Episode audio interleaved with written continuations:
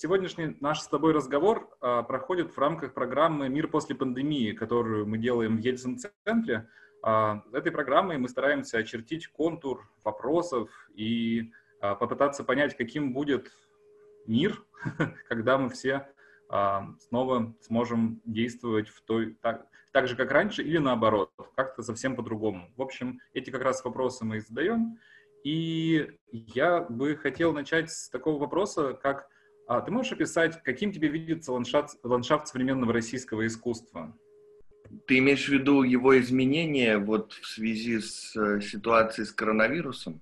Да, мне было бы интересно узнать, что, как тебе кажется, в нем изменило двухмесячный перерыв на самоизоляцию и каких изменений стоит ждать в ближайшем будущем.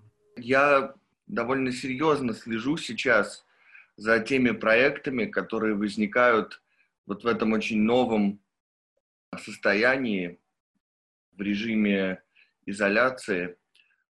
Первое, что приходит на ум, это, конечно же, что у многих художников в 2000 году будут зиять какие-то пустоты в CV, и действительно будут какие-то э, серьезные пропуски.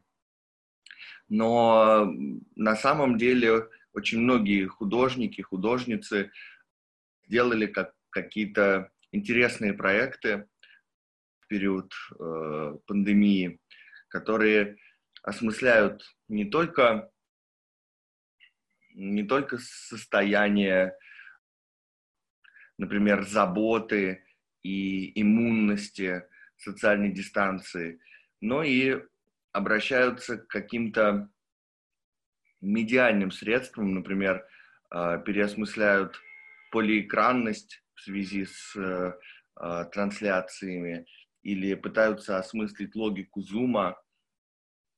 Но меня даже интересует не столько практика э, самого искусства, сколько интересная очень линия, серия флешмобов, э, которую ты, наверное, знаешь, да, она называется из изоляция, когда э, люди фотографировали себя в качестве произведения. А, я об этом много уже материалов э, посмотрел, но мне здесь кажется интересным вот этот ответ людей на закрытие музеев и на то, что вот эти образы, которые располагаются в музее, оказались теперь недоступны, и люди решили вернуть себе эти образы в политическом смысле они э, пытались их как-то себе присвоить в совершенно ином виде, через проживание их в своем теле. А, и это очень интересная реакция на то, как существует архив. Когда я смотрел вот э, проекты из-за изоляции, мне вспоминались работы, ну, можно сказать, такие модные до пандемии – например, работы Александры Пирич, художницы, которая создавала вот такой телесный хореографический архив произведений искусства, где перформеры пытались через свое тело прожить образы какие-то художественные. И мне, и мне тогда казалось, что эта работа, ее можно критиковать, у нее есть какие-то места, ну, можно сказать, даже слабые, но вот этот перевод вопроса об архиве, вопроса о музее в личное пространство человека и вопроса его телесности, а, мне кажется, это то, что вышло на первый план в период карантина. Вообще, мне кажется, что ситуация карантина она не столько привела к новым формам возникновения, к возникновению нового искусства, сколько произвела вот такую реактуализацию того, что уже было сделано в искусстве. Мне кажется важным, что очень многие люди оказались в состоянии постоянного быта и в состоянии проведения со своим бытом очень многого времени, и это очень настойчиво. Быт как-то навязывал себя и заставлял о себе постоянно думать, да, вот готовка еды, нахождение с домашними людьми, все это вышло на первый план. Но я хотел бы отметить, что мы столкнулись с опытом, с которым постоянно имеют дело женщины. То есть э, и история женского домашнего труда. И я обратился на днях, ну как на днях, вот в период этой пандемии, э, к ранним феминистским фантастическим работам, фантастическому феминистскому письму. И мы там очень можем много найти мотивов изоляции и мотивов этой бытовой изоляции. И из этого письма видно, что женщины переживают эту ситуацию в литературе уже как 200 лет. То есть то, что для нас кажется вот э, например, для, для мужчин, то, что кажется, для мужского субъекта, скажем так, кажется вот новой ситуацией, какой-то поворотным моментом, это на самом деле то, с чем женщины живут, и то, что они осмысляют на письме очень давно. И поэтому мне показалось интересным перепрочитать какие-то практики и перформансы, уже известные, феминистские, например, семиотику кухни – Марты Рослер, известный проект, который сделан как будто бы тоже для камеры. Вот это домашнее пространство и вопросы совместной жизни в быту, они теперь оказываются центральными. И они подчиняются логике видимости. То есть вот ты видишь плакат на моей стене сзади, да, то есть я вижу твою какую-то бытовую ситуацию. И все это погружается в тотальную обозримость. И здесь еще раз можно сказать о том, что это тотальное, тотальное зрение не соответствует тотальному признанию. То есть, несмотря на то, что мы видим наши бытовые ситуации теперь, э, это вовсе не означает, что мы как-то по-новому относимся к этим бытовым вопросам. И мне кажется интересным как раз история феминистского искусства. Например, есть такой очень интересный текст, который называется «Желтые обои».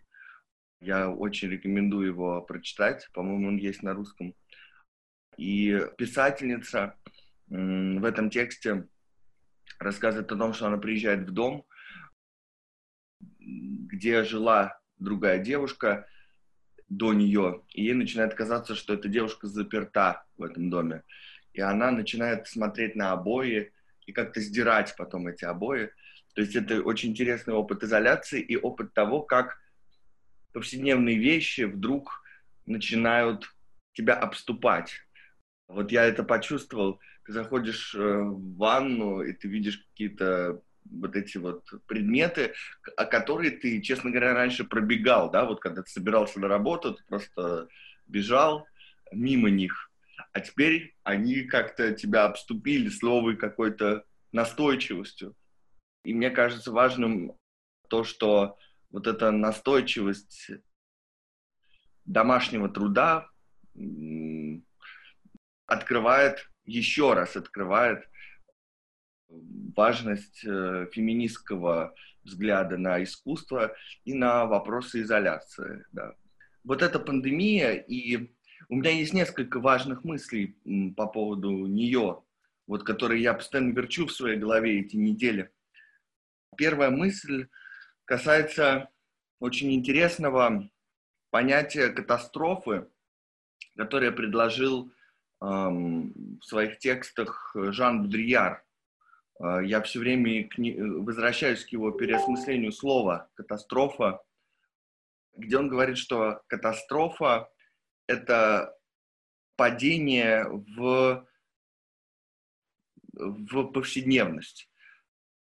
И я, я впервые начал осмыслять эту фразу, что значит падение в повседневность. Когда случилась трагедия, если ты помнишь, с зимней вишней, которая на меня огромное впечатление оказала,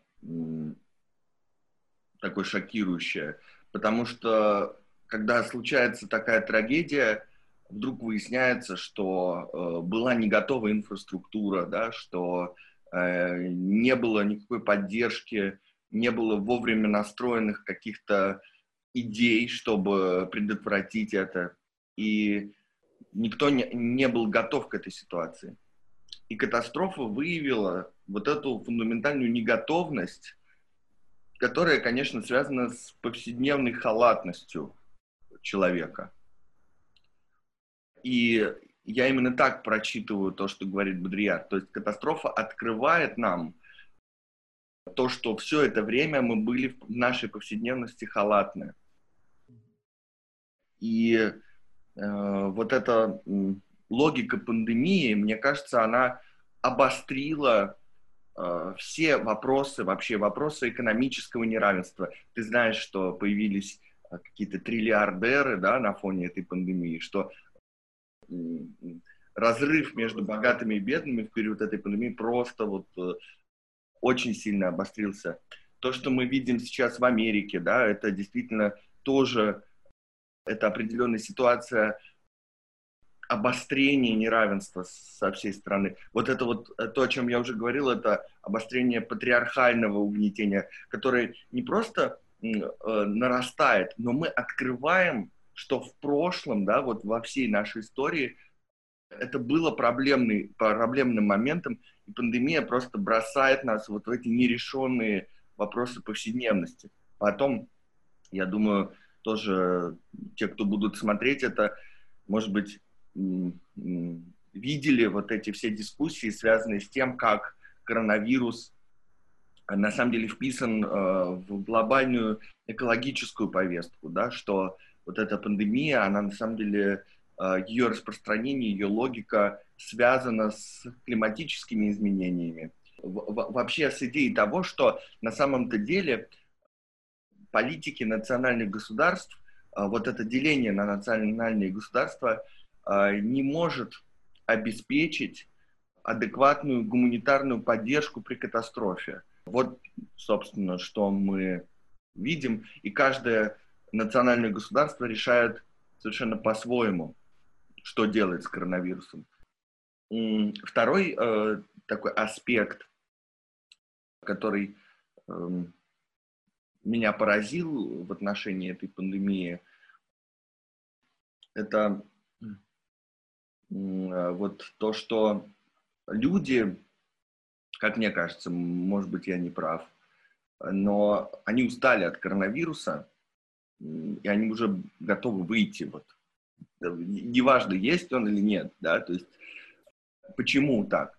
Потому что сам коронавирус, он функционирует в том числе и как медиавирус, и люди привыкли к медиациклам определенных новостей, что а, новости обсуждают какое-то время, ну ладно, там месяц, типа, обсуждают новости. И все обсуждали коронавирус месяц. И как только закончился вот этот вот шлейф медиа активности первый, люди говорят, ну все, это прошло, Потому что они, э, мы, вернее, да, не они, а мы, мы живем вот в циклах медийной пиар-службы такой, да, и мы говорим, как, не может быть никакого коронавируса, уже прошел весь, сколько можно, полгода, что это за долгосрочный такой, долго, что это за долгострой такой, да, Э, все уже устали, э, коронавирусу нужно прочитать вообще про маркетинг и работу с вниманием потребителей, да, вот нельзя, нельзя так настаивать на себе, да.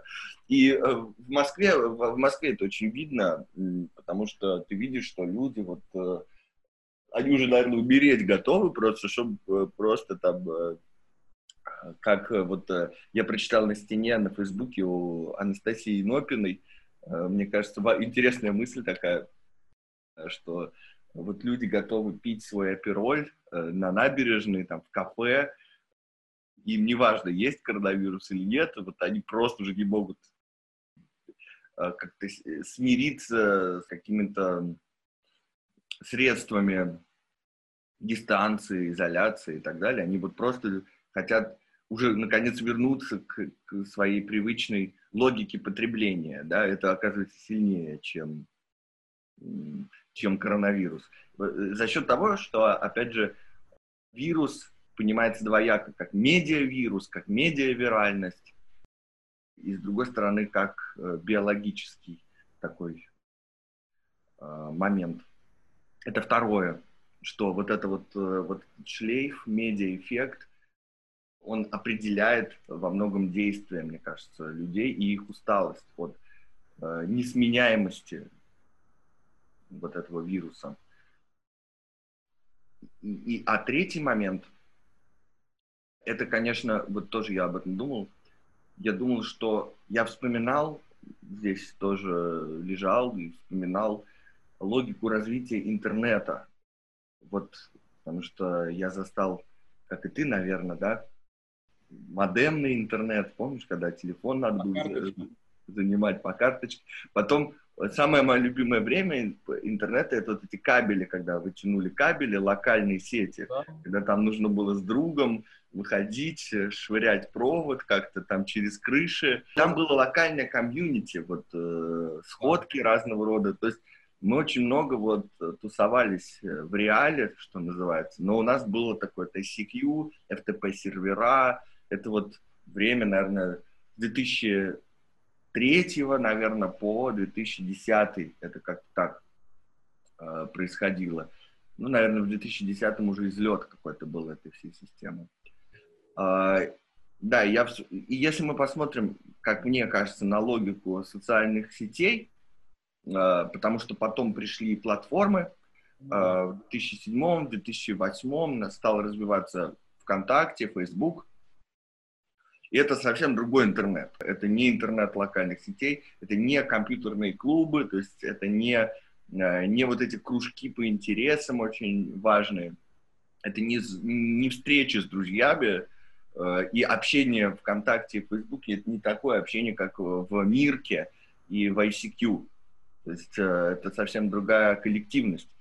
Я подумал, что если мы посмотрим на то, как люди отреагировали, как правительство даже отреагировали на коронавирус, вот этой идеей самоизоляции, на самом деле, если мы уберем отсюда коронавирус как воображаемый фантазм, то мы увидим, что все так и, так и шло, по сути дела. Люди так и развивались, потому что социальные сети оказывались все более активными, и мы и так э, шли вот к этой изоляции, как будто бы вот этот, э, помнишь, наверное, фильм э, Хичкока «Птицы»? Я тоже смотрел его на изоляции, пересматривал. И вот интересная вещь, если ты уберешь из фильма «Птицы» птиц, ты увидишь, что такое птицы на самом деле. Это воображаемый конструкт людей, которые погружаются в такую проблему отношений личных, да, любовных отношений, семейных отношений, которые для Хичкока важны.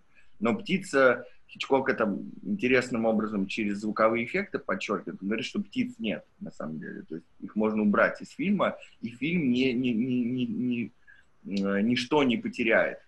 И вот если мы попытаемся от, отнестись к коронавирусу на уровне воображаемого, я не говорю, что его не существует, да, я говорю, что он присутствует и на воображаемом, на, на, на фантазматическом этом уровне. Если мы его уберем, то мы видим, что наш ответ на пандемию, ответ, связанный с изоляцией, акселерацией онлайна, он уже был готов. То есть еще до пандемии. Мы ответили на эту пандемию так, как, собственно, мы ответили тем, что у нас уже было внутри нас. Да? То есть это не какое-то изобретение нового приема. Э, что, а теперь давайте в онлайн, а, да, давай, а давайте мы теперь онлайн будем развивать.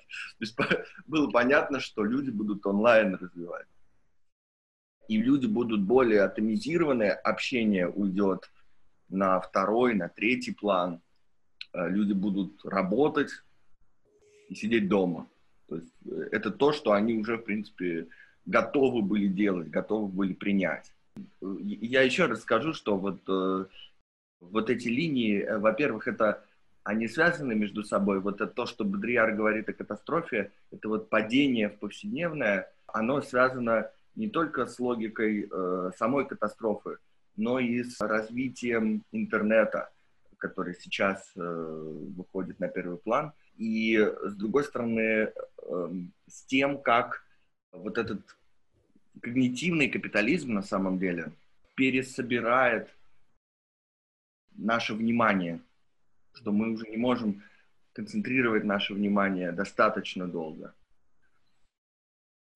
Но это действительно, действительно вот термин когнитивного капитализма здесь лучше всего подходит. Я знаю многих людей, э, которые работали э, на удаленке, и они все время что-то производили, может быть, даже больше, чем, рабо- чем до, э, до этой пандемии. Конечно, все, многие столкнулись с проблемой усталости э, и как, какого-то выгорания именно за счет напряжения психических ресурсов целыми днями за компьютером. Но мы можем сказать, что это своего рода дистопический рай для э, когнитивного капиталиста. Да? То есть есть люди, они сидят дома, и они производят контент. Вот, э, вот такой мир. Ну и при этом еще не тратят деньги, собственно, стараются. Да, и, и потребляют, да, и потребляют. То есть, но разве это не звучит знакомо, да? Вот что-то звучит до боли скучно и как бы предсказуемо, по-моему. Что в целом должно произойти с искусством после пандемии, но вряд ли произойдет? А, мне кажется, что когда был разгар самый э, вот этой пандемии, э, многие думали о том, что ставится под вопрос роль художественных институтов. Я вкратце хочу описать специфику вообще этой роли художественных институтов. Э, дело в том, что музейная структура, начиная с XIX века и особенно в XX веке, сочетает в себе две противоречащие друг другу линии. Во-первых, это отношение к знанию, то есть, по сути, институт искусства, если у вас в стране хорошее образование, то институт искусства дополняет это образование и дает людям более расширенное знание. И если в вашей стране, например, как в США, вот в США это очень важно, очень затруднен доступ к образованию, образование дорогое, то искусство становится способом демократизации, радикальной демократизации знания. И надо сказать, что со многими философскими концепциями или со многими какими-то эпистемологическими установками я познакомился не в университетском формате, а в формате художественном. А, и действительно, Институт искусства соединяет совершенно разные, а, совершенно разных людей с разными жизненными опытами. А, и это дает какой-то образовательный, новый образовательный акцент. Здесь еще важно, тоже если мы посмотрим на искусство с начала XIX века, то искусство отличается от науки э, в отношении к знанию тем, что искусство очень часто имеет дело с последствиями изобретений, а не с самими изобретениями. Вот мне очень нравится здесь пример. Я сейчас вообще готовлю большую лекцию по Теодору Жирико. И у этого художника, у Теодора Жирико, есть серия гильотированных голов. Да? То есть он писал отрубленные головы. И э, Линда Нохлин, такая исследовательница, говорит о том, что в этой серии Жирико удалось соединить очень холодный анатомический подход, близкий к Микеланджело, да, вот как выглядит мертвое тело, да, как выглядит фактически отрубленная голова. И с другой стороны, наполнить вот этот холодный подход чрезвычайным свойственным для романтиков драматизмом. То есть в, в этом итоге ты видишь, собственно, гильотину. Да? Гильотина — это научное изобретение. А, которое было очень важно для 18-19 века, да, для французской революции. И мы можем представить, как ученые разрабатывают эту гильотину. Да, можно прям увидеть этот процесс экспериментальный. Но художники, они не разрабатывают гильотину, они смотрят, к чему приводит гильотина. Да? То есть они как бы с другой стороны подходят к тому, как знание работает.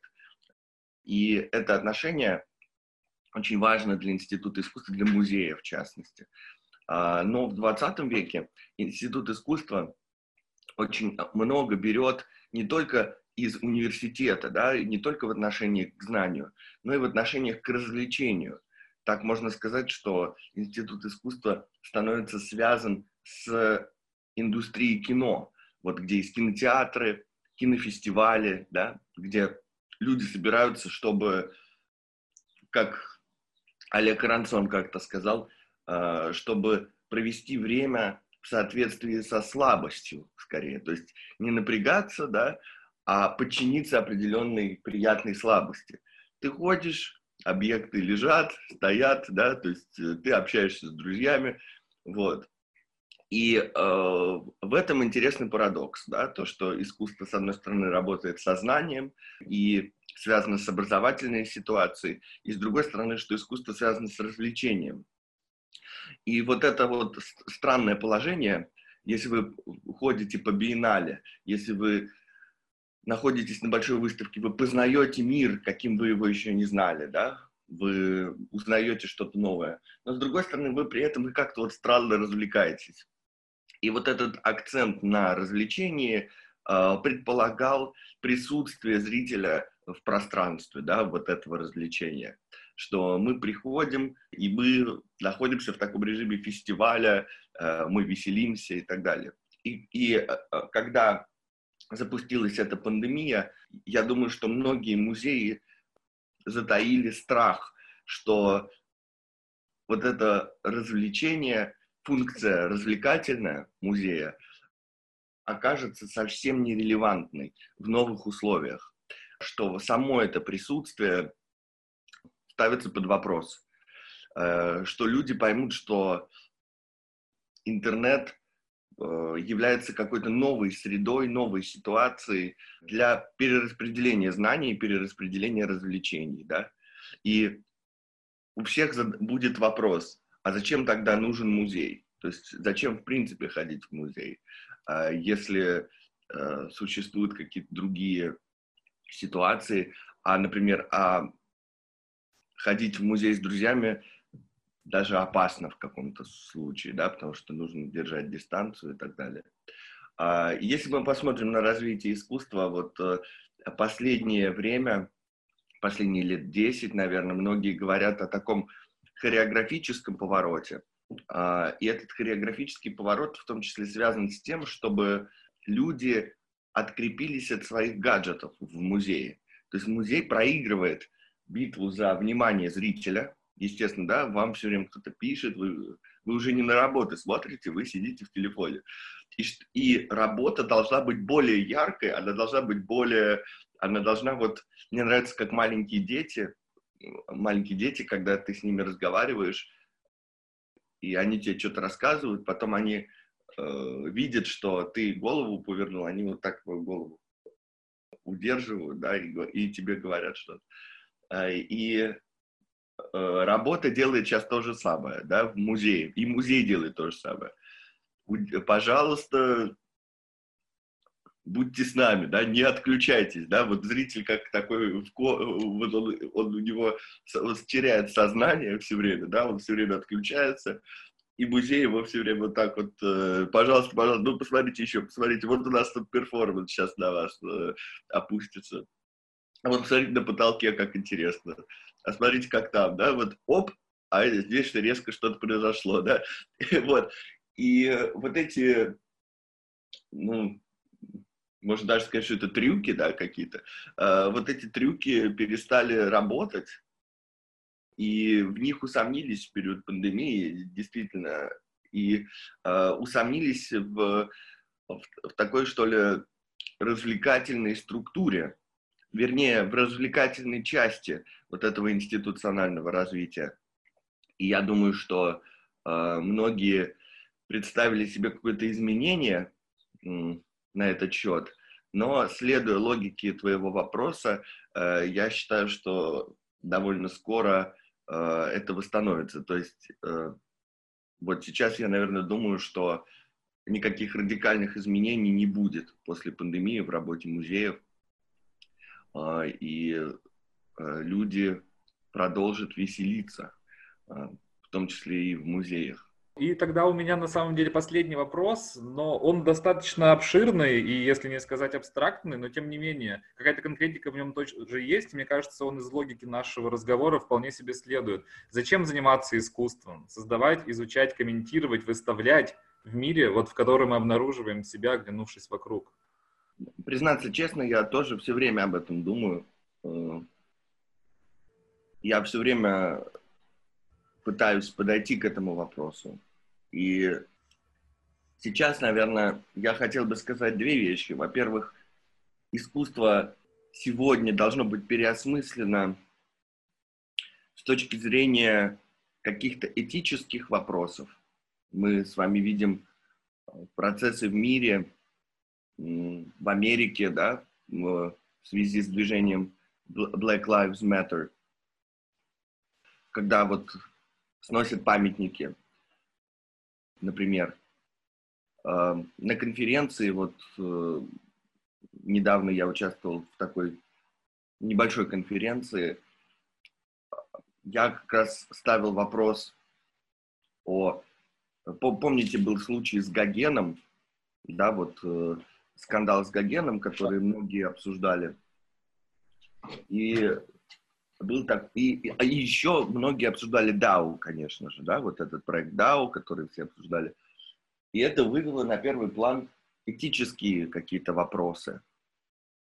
И я считаю, что действительно мы можем отказаться от каких-то произведений и, например, не выставлять их. Поэтому я поддерживаю радикализм, связанный с no platform, да, например, с невыставлением чего-то или э, с радикальной деконструкцией памятников.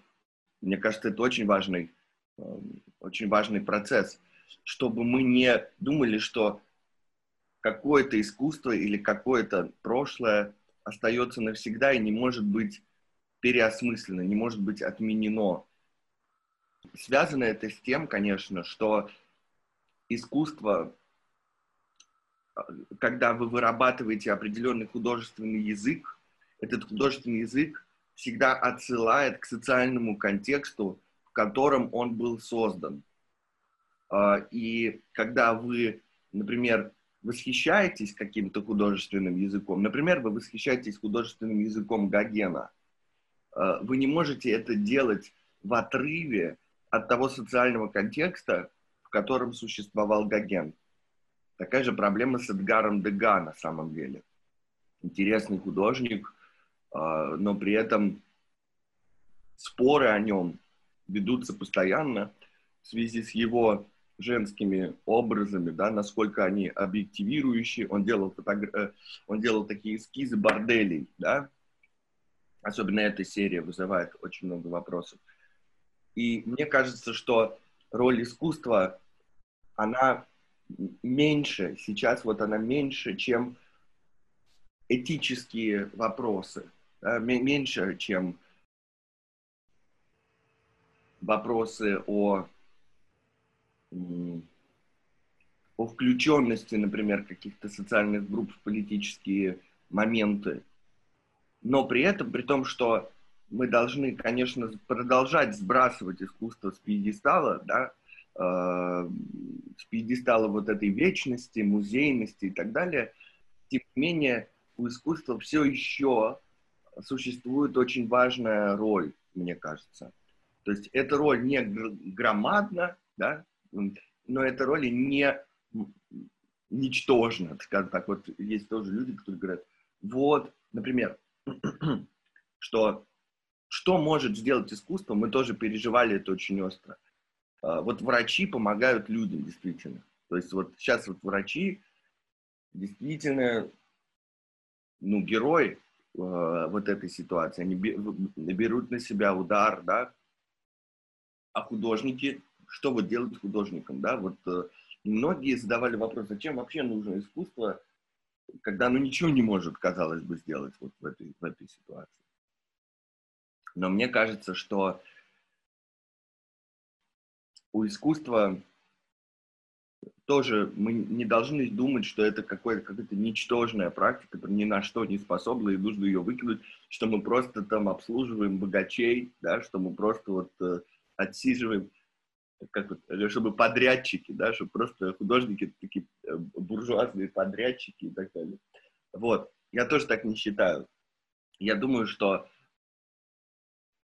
функция искусства сегодня может быть в определенном утопическом переосмыслении, воображаемом переосмыслении политических возможностей, которые перед нами открываются. То есть здесь для меня, конечно, очень важна сцепка искусства и научной фантастики, даже искусства и фэнтези в последнее время.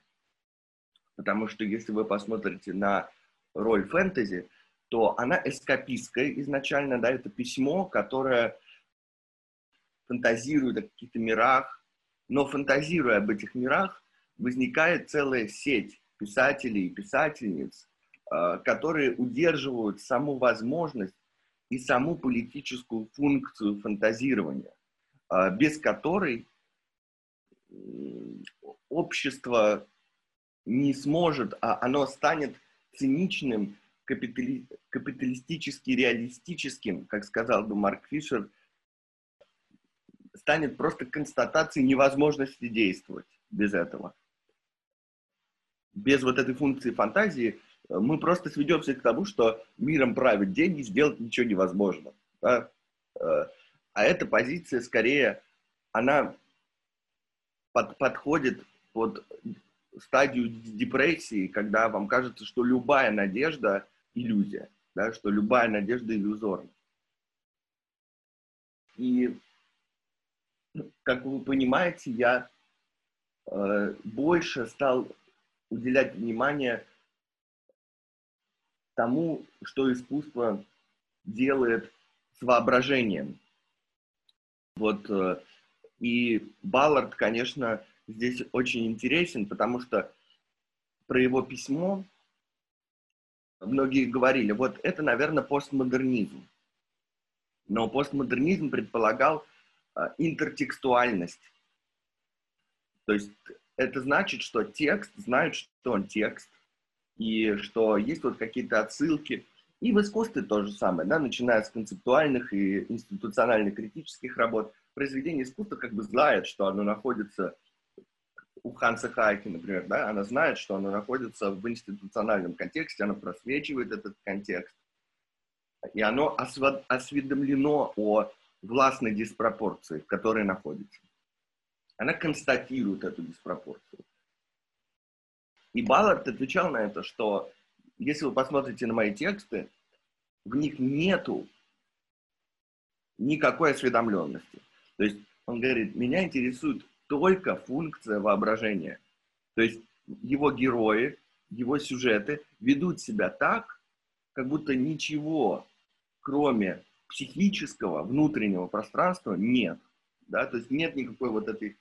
Но благодаря вот такой герметичности этих текстов, э, связанных с воображением, они достигают какой-то очень пророческой, очень бьющий в цель функции. Например, мы читали текст э, Балларда, который называется «Отделение интенсивной терапии», которое очень связано с коронавирусом. Там вот люди э, живут по зуму, условно, по телекоммуникации, и они никогда, и у них есть семья, но они никогда не виделись. То есть они, э, там дети из пробирки, да, вот там они никогда не, ну вот они вот в таком виде и вот общались всю жизнь. И, и они, это такой небольшой рассказ, и они встречаются, и это приводит к сцене насилия. Они убивают друг друга. То есть э, в очень жесткой такой сцене. Потому что они не могут вытерпеть присутствие друг друга. Но там на самом деле у Балларда непонятно почему. Может быть, их соблазняет сам факт возможности этого насилия. Вот. И, и здесь нет никакой осведомленности о внешних границах. Это ситуация замкнутая в воображении, но эта замкнутость воображения определяется новой структурной ролью воображения. И я очень много думаю снова, я много думаю об утопических целях искусства. И о, об, о том, что да, мы не можем изменить мир, художники не могут, как врачи, да, поэтому вопросы с активизмом, мне кажется, сегодня переходят вопросы о конструкции миров и о том, как художники могут создавать миры э, и соединяться с другими художниками, чтобы саму поддерживать функцию воображения, которая чрезвычайно важна. Люди становятся все более скучными, говорит Баллард. Я переживаю, он говорит, что э, наши дети будут в мире без фантазии. Они останутся в мире без фантазии. И что будущее будет скучным. И мне кажется, что искусство может сопротивляться этому тезису.